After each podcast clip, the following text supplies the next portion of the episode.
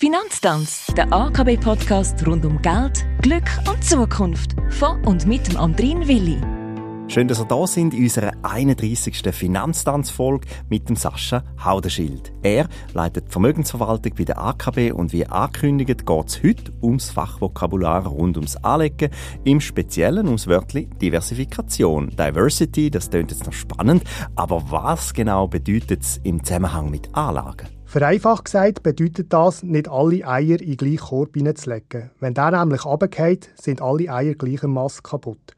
Aus der Anlegeroptik bedeutet das, eine Vielzahl von verschiedenen Einzelanlagen miteinander zu kombinieren. Und was heißt das jetzt konkret? Wenn ich Gewinne von morgen mit Bestimmtheit wüsste, dann müsste ich nicht diversifizieren.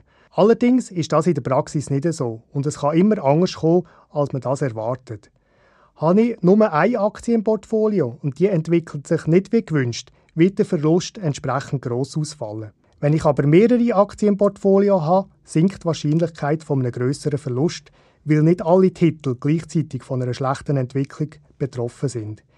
Ich kann so das Gesamtrisiko von einem Portfolio reduzieren und genau darum geht es bei der Diversifikation, der Streuung von Risiken.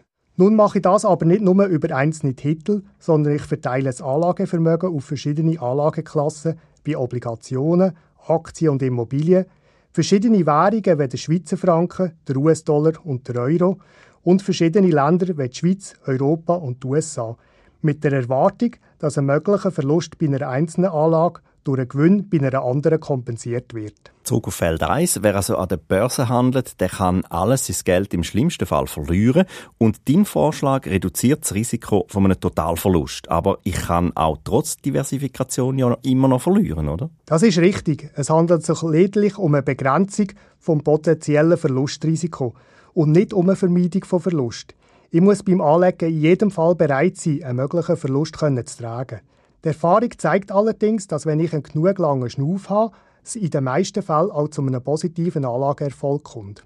Danke Sascha Haudenschild fürs Erklären von dem, wie mir scheint, sehr wichtiger Punkt, wenn es ums Anlegen geht. Diverse weitere Informationen, ja, die gibt es auf unserer Homepage akb.ch oder wenn man lieber das persönliche Gespräch sucht, auch da dazu stehen bei der AKB Türen offen. Ich schlage vor, wir hören uns nächste Woche. Sascha, kommst du schon mal? Noch so gern.